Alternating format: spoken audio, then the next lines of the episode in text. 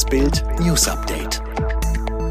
Es ist Sonntag, der 29. August und das sind die Bild meldungen Neue Schockumfrage für CDU-Kanzlerkandidat Laschet.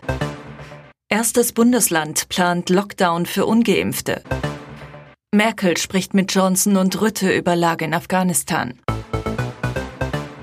Was für ein irrer Wahlkrimi. Noch vor einem halben Jahr lag die Union im BAMS Sonntagstrend scheinbar uneinholbar vorn. Im April führten dann plötzlich die Grünen. Und jetzt hat SPD-Kanzlerkandidat Olaf Scholz alle hinter sich gelassen. 31 Prozent würden ihn in dieser Woche direkt zum Kanzler wählen.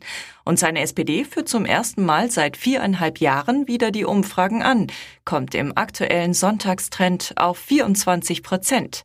Die Union hingegen verliert weiter, kommt nur noch auf 21 Prozent. Die Grünen verharren bei 17 Prozent. In der Union herrscht jetzt blanke Panik. Die CSU warnt im Stil der Rote Socken-Kampagne von 1994 vor Rot-Rot-Grün. CSU-Generalsekretär Markus Blume zu BAMS. SPD und Grüne werden keine Sekunde zögern, mit der SED-Nachfolgepartei Die Linke eine Koalition zu bilden. Deshalb geht es jetzt um Stabilität statt Linksruck. Das werden wir flächendeckend plakatieren. Alle weiteren Infos zum Sonntagstrend gibt's online auf Bild.de. Wenn dieser Vorstoß aus Stuttgart durchkommt, wird es für ungeimpfte ungemütlich. Uwe Lahl, Amtschef im Sozialministerium Baden-Württemberg, kündigt an, wenn 200 bis 250 Intensivbetten belegt sind, erwägen wir, erste Kontaktbeschränkungen für ungeimpfte Erwachsene zu erlassen. Das seien Maßnahmen, wie man sie schon aus früheren Lockdowns kenne, etwa, dass sich nur zwei Familien treffen dürfen. Lockdown für ungeimpfte. Ab einer Zahl von 300 Covid-Intensivpatienten solle zudem 2G gelten. Heißt, Ungeimpften bliebe auch mit negativem Test der Zugang zu Restaurants oder Konzerten verwehrt.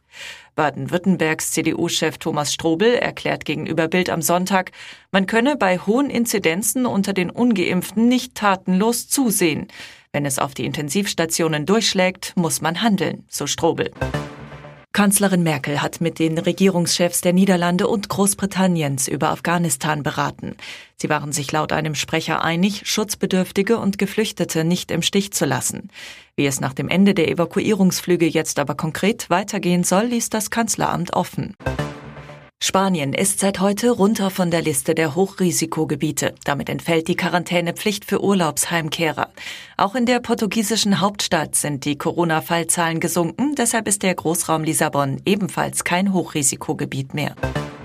Es ist Sonntag, der 29. August und das sind die Bild-Top-Meldungen. Alle weiteren News und die neuesten Entwicklungen zu den Top-Themen gibt's jetzt und rund um die Uhr online auf Bild.de.